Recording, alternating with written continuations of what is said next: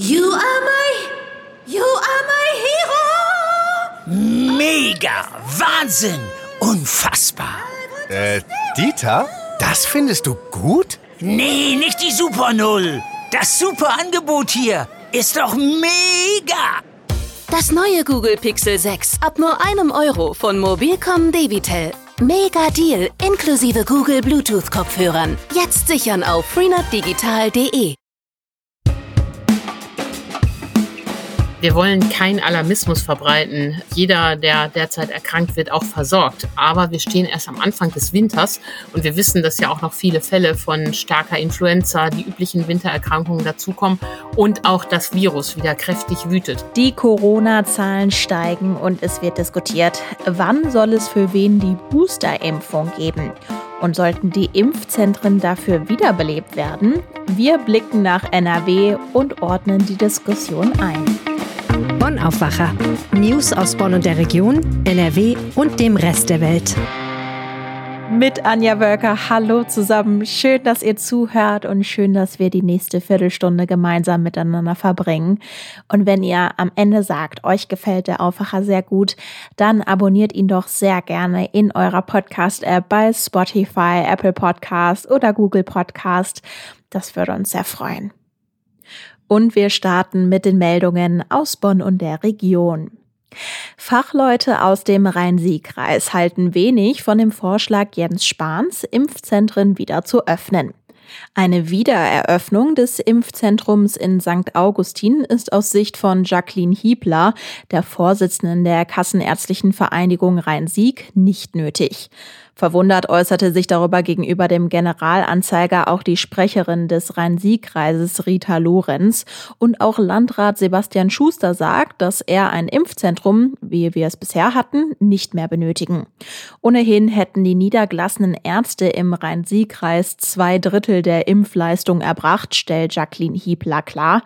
Zudem hätte sich die Gesamtsituation verändert. Der Impfstoff von BioNTech könnte mittlerweile gut vier Wochen in den Arztpraxen bei normaler Kühlung aufbewahrt werden. Vor allem müssten ihrer Meinung nach aber aktuell nicht mehr alle Menschen gleichzeitig geimpft werden. Eigentlich hatte Lego angekündigt, das Geschäft im Urban Soul Komplex in Bonn an diesem Donnerstag öffnen zu wollen. Wie der Generalanzeiger aus gut informierten Kreisen erfuhr, sollen sich die nötigen Umbauten auf den rund 400 Quadratmetern Ladenfläche jetzt aber verzögert haben. Die Lego GmbH selbst äußerte sich auf GA-Anfrage ebenso wenig dazu wie der Vermieter. Die Internetredaktion stonewars.de berichtet, dass sich die Eröffnung um etwa zwei Wochen verschieben soll. Das sei im Lego Store in Köln zu erfahren gewesen, schreiben die Spielzeugfans. Die Polizei hat weitere Erkenntnisse zu dem Chemikalienfund in Roosdorf von Freitagabend gewonnen. Wie Polizeisprecher Michael Bayer dem Generalanzeiger sagte, seien in der Wohnung in Bornheim neben Ameisensäure auch Amphetamin, Kokain und Cannabis gefunden worden, sowie weitere Behältnisse mit Substanzen, die noch untersucht würden. Kräfte von Polizei und Feuerwehr waren dort am Freitagabend im Einsatz und haben zahlreiche Stoffe sichergestellt. Der Fund geschah zufällig, da der 21-jährige Bewohner der Wohnung selbst bei der Polizei angerufen hatte. Wie Michael Bayer sagte, habe der Mann vor Ort ein, Zitat, eigengefährdendes Verhalten gezeigt. In der Folge wurde er in eine Klinik eingewiesen. Die Polizei ermittelt nun wegen des Verdachts auf Handel mit Betäubungsmitteln. Ein Hilfseinsatz von Polizei und Rettungsdienst hat am Wochenende für Tumulte auf dem Friedensplatz in Bonn geführt. Wie die Polizei dem Generalanzeiger mitteilte, sollte auf dem Platz eine hilflose Person gelegen haben. Laut Polizei handelte es sich dabei um einen 31-jährigen Mann, der später mit einem Rettungswagen ins Krankenhaus gebracht wurde. Der Einsatz wurde allerdings von einem 19-jährigen gestört, den die Beamten später mit zur Wache nahmen. Die Randale des Jugendlichen und der Einsatz der Polizei hatte zur Folge, dass es einen längeren Stau im Busverkehr gab. Auch der Bahnverkehr staute sich in der Bonner Thomas-Mann-Straße. Dem 19-Jährigen wurde ein Platzverweis für die Bonner Innenstadt ausgesprochen. Kommen wir zu unserem Top-Thema. Die Corona-Zahlen steigen in NRW und deutschlandweit. NRW-Ministerpräsident Hendrik Wüst fordert deshalb jetzt auch ein schnelles Treffen von Bund und Ländern, um darüber zu sprechen. Bundesgesundheitsminister Jens Spahn, der drängt derweil auf Boosterimpfungen auf breiter Front und will, dass die Länder dafür wieder ihre Impfzentren öffnen. Wie müssen wir die aktuelle Corona-Lage einordnen und die Debatte über Auffrischungsimpfungen verstehen? Darüber sprechen wir jetzt mit Wirtschaftsredakteurin und Impfexpertin Antje Höning. Hallo Antje. Hallo Anja. In NRW liegt die sieben-Tage-Inzidenz bei über 100. Covid-Patienten haben am Dienstag knapp sieben Prozent der Intensivbetten in NRW belegt und die Hospitalisierungsinzidenz lag bei 2,66. Das sind jetzt erstmal einige Zahlen und verschiedene Werte. Zusammengefasst, wie müssen wir denn die Corona-Lage in NRW aktuell verstehen? Ja, man wundert sich schon, als wir äh, in der vergangenen Saison bei einer Inzidenz von über 100 lagen, griffen ja zahlreiche Maßnahmen und äh, es war vor genau einem Jahr ging ungefähr das Land in den Lockdown, weil die Zahlen so stark ansteigen. Heute äh, ist so ein bisschen die Stimmung, die Inzidenzen gehen hoch, äh, so what? Was geht uns das an? Das ist natürlich ganz gefährlich, weil auch die Zahlen, auf die es jetzt ankommt, gehen doch schon bedenklich stark nach oben. Du hast die Zahl genannt zur Belegung der Krankenhäuser. Da gehen die Werte jetzt überall hoch. Also die äh, Intensivstationen werden wieder voller, die Beatmungsplätze werden wieder voller wir wollen keinen Alarmismus verbreiten. Jeder, der derzeit erkrankt wird, auch versorgt. Aber wir stehen erst am Anfang des Winters und wir wissen, dass ja auch noch viele Fälle von starker Influenza, die üblichen Wintererkrankungen dazukommen und auch das Virus wieder kräftig wütet. Deshalb muss man trotz aller Erfolge bei der Impfkampagne durch diese Zahlen schon ein bisschen beunruhigt sein und es ist Zeit, dass wir etwas dagegen tun. Okay, jetzt sprechen wir in der aktuellen Debatte besonders über die Booster-Impfung, also eine dritte Corona-Impfung und die soll sogar noch besser gegen schwere Corona-Verläufe schützen, als wenn man eben nur zweimal geimpft ist. Jetzt wird darüber gestritten, wer die wann bekommen soll. In einer Vorlage für die Gesundheitsministerkonferenz steht, dass ab sofort die über 60-Jährigen zur Booster-Impfung eingeladen werden sollen und dass Booster-Impfungen, Zitat, grundsätzlich allen Personen angeboten werden, die diese nach Ablauf von sechs Monaten nach Abschluss der ersten Impfserie wünschen. Damit sind aber aktuell nicht alle einverstanden. Wer denn nicht? Einverstanden sind grundsätzlich schon alle, aber noch nicht.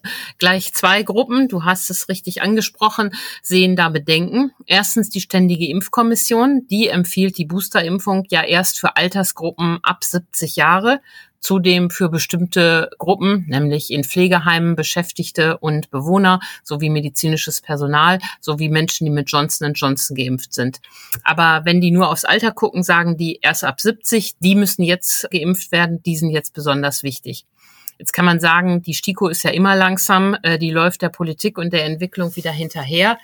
Aber äh, so einfach ist das nicht. Jens Spahn hat jetzt mal einfach mit einem Federstrich quasi gesagt, die STIKO-Empfehlung ist nichts äh, mehr wert. Hier gilt das Wort der Politik. Damit trägt er die Konflikte in die Praxen, weil natürlich jetzt alle Menschen, deren Impfserie sechs Monate her ist, werden jetzt ihren Hausarzt bestürmen und fragen, kann ich nicht, wann kann ich meine Boosterimpfung bekommen? Also in der Impfverordnung steht, dass alle Menschen Anspruch auf eine Auffrischungsimpfung haben. Die Frage ist eben nur, wann das sinnvoll sinnvoll ist und wann man das machen sollte. Dass Jens Spahn auf den letzten 100 Metern seiner Amtszeit jetzt die STIKO mal eben so im Vorbeigehen erledigt ähm, und damit die Konflikte in die Praxen trägt, ist ein wirkliches Problem. Stichwort Praxen. Was sagen denn die Ärzte zu dem, was Jens Spahn sagt? Ja, wir haben mit Oliver Funken gesprochen. Er ist ja Chef des Hausärzteverbandes NRW und er sieht das ebenso wie die kassenärztlichen Vereinigungen in Nordrhein-Westfalen kritisch. Die Ärzteverbände sagen, wir haben die STIKO, wir fühlen uns daran gebunden. Im Einzelfall kann man immer über alles reden, aber jetzt lasst uns doch erstmal die über 70-Jährigen impfen, bevor ihr uns die ganzen mittelalten Menschen in die Praxen jagt. So habe ich das mal ein bisschen lässig zusammengefasst, was die ein, äh, was Oliver Funken und die kassenärztlichen Vereinigungen sagen. Also noch nicht.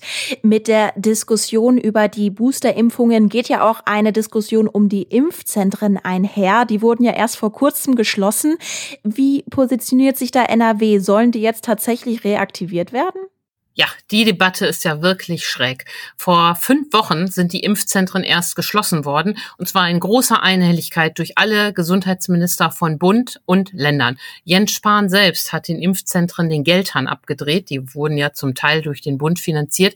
Und jetzt stellt er sich hin wie Kai aus der Kiste und fordert deren Öffnung.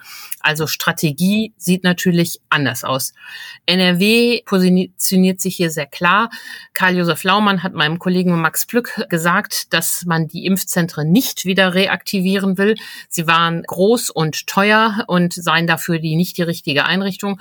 Was er aber will, ist, dass die Kommunen und Kreis, Kreise nun Impfstellen einrichten, wo die Leute hingehen können. Also sozusagen Impfzentren Light oder kleine Impfzentren, die auf kleinerem Niveau betrieben werden können, weil man auch im Ministerium fürchtet, dass die Ärzte den Ansturm an Boosterimpfungen nicht schaffen. Und wo soll es dann diese Impfstellen in NRW geben? Ja, da denkt man zum Beispiel an ähm, Turnhallen oder an äh, Ladenlokale, aber nicht mehr so riesig in Messehallen mit so und so viel Impfstraßen. So in dem Stil soll es nicht sein. Ein bisschen ist es natürlich Augenwischerei. Das hätte man ja auch äh, bei der, äh, ähm, da, da ist die Frage, ob das nicht am Ende doch die Hausärzte äh, selbst machen können. Sie selber sagen, sie können es. Ähm, da wird sich jetzt zeigen, ob sie so leistungsfähig sind. Die KV rechnet so und sagt, derzeit führend eine Praxis in der Woche 29 Impfungen durch.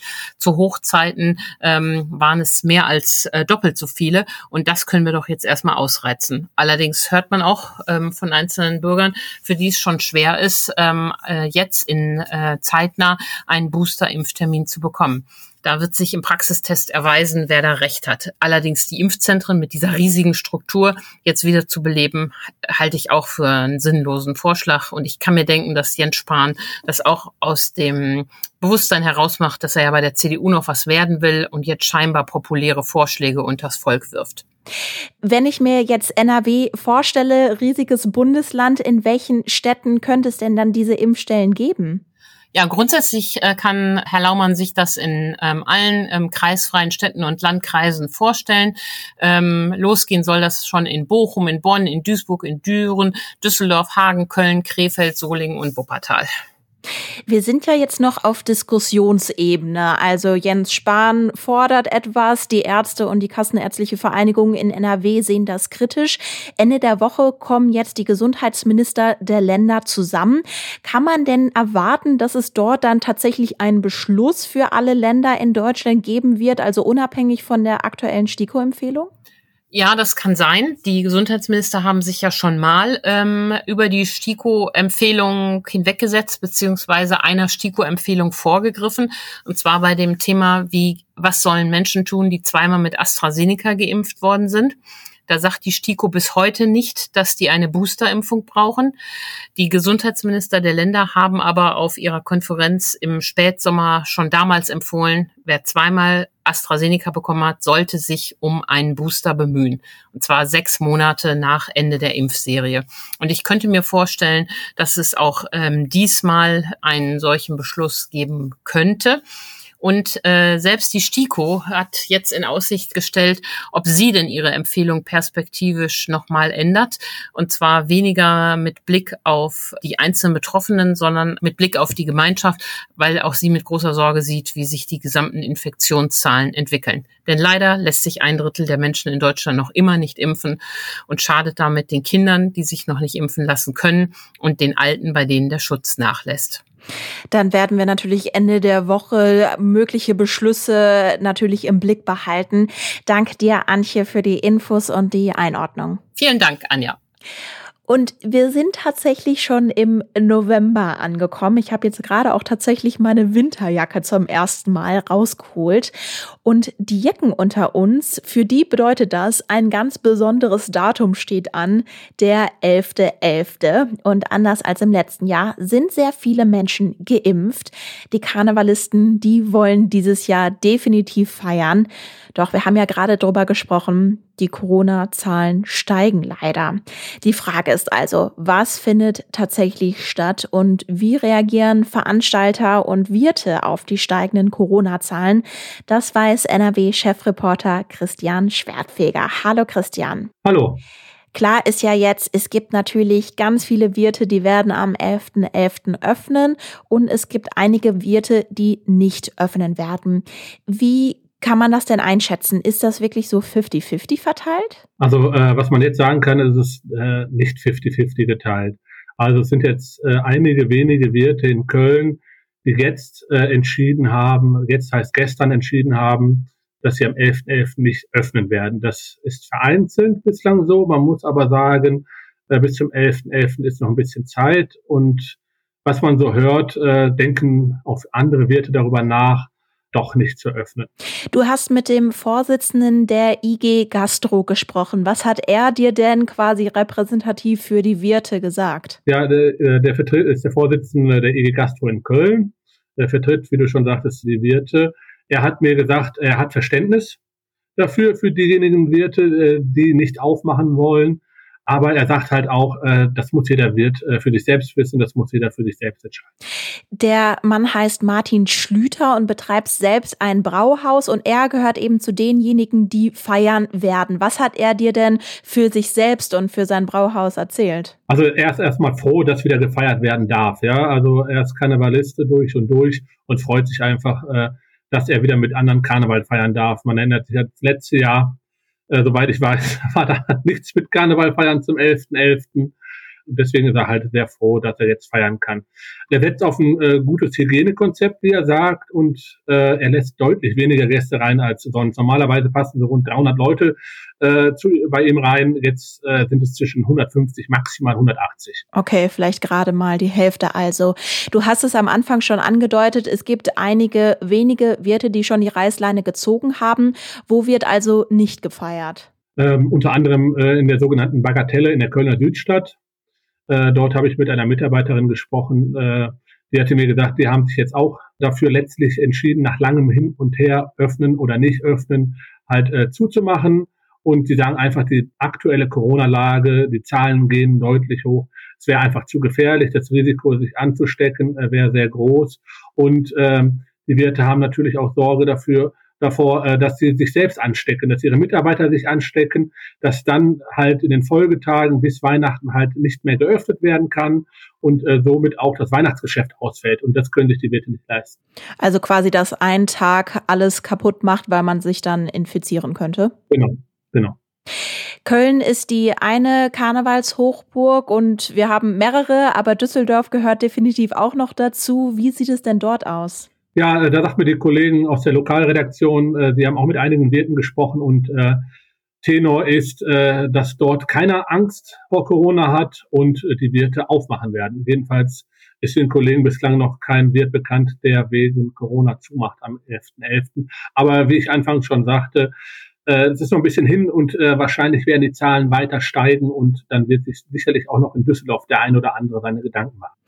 Wie reagieren denn die Karnevalsvereine auf solche Nachrichten, dass sich ja vielleicht die ersten Wirte eben dagegen entscheiden zu öffnen? Also in Köln äh, steht über allem ja das Festkomitee Kölner Karneval und äh, deren Vorsitzender hat uns gesagt, dass er dafür Verständnis hat. Also das muss jeder auch äh, für sich abwägen. Ähm, das Risiko wegen Quarantänebestimmungen anschließend wochenlang auf Einnahmen verzichten zu müssen, ist halt für manche Wirte nicht tragbar sagt Christoph Kuckelkorn, des Präsident des Festkomitees in Köln.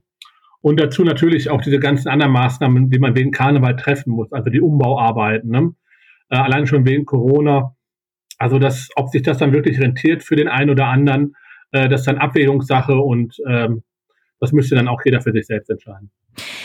NRW-Chefreporter Christian Schwertfeger mit einem Update zum Feiern am 11.11. .11. angesichts der steigenden Corona-Zahlen. Herzlichen Dank. Ja, bitte. Kommen wir zu unseren Kurznachrichten. NRW-Ministerpräsident Hendrik Wüst gibt im NRW-Landtag in Düsseldorf heute seine Regierungserklärung ab. Außerdem wird sein Kabinett vereidigt. Nach dem Brand des Krefelder Affenhauses stellt die Stadt heute die aktuellen Pläne für das neue Artenschutzzentrum Affenpark vor. Der Rat der Stadt Krefeld muss den Plänen allerdings noch zustimmen. Bei dem Brand in der Silvesternacht 2020 waren viele Tiere gestorben. Auslöser des Brandes war eine Himmelslaterne. In Soos startet heute die Allerheiligen Kirmes. Die riesige Kirmes in der Innenstadt von Soest findet unter 3G-Bedingungen statt. Die Kirmes dauert fünf Tage. Normalerweise kommen rund eine Million Besucher nach Soest. Und heute Abend treffen in der Champions League Borussia Dortmund auf Ajax Amsterdam und RB Leipzig auf Paris Saint-Germain. Anstoß ist um 21 Uhr. Das Wetter. Der Mittwoch startet recht freundlich, den Tag über ziehen aber immer mehr Wolken auf. Im Süden von NRW kann es später auch regnen. Im Nordwesten könnte es nur ganz wenige Tropfen geben. Wir erreichen maximal 10 Grad. Morgen ist es ziemlich durchwachsen, es ist stark bewölkt, es gibt immer wieder Schauer bei maximal 9 Grad. Und jetzt wünsche ich euch noch einen schönen Tag. Bis ganz bald. Ciao. Mehr Nachrichten aus Bonn und der Region gibt's jederzeit beim Generalanzeiger. Schaut vorbei auf ga.de.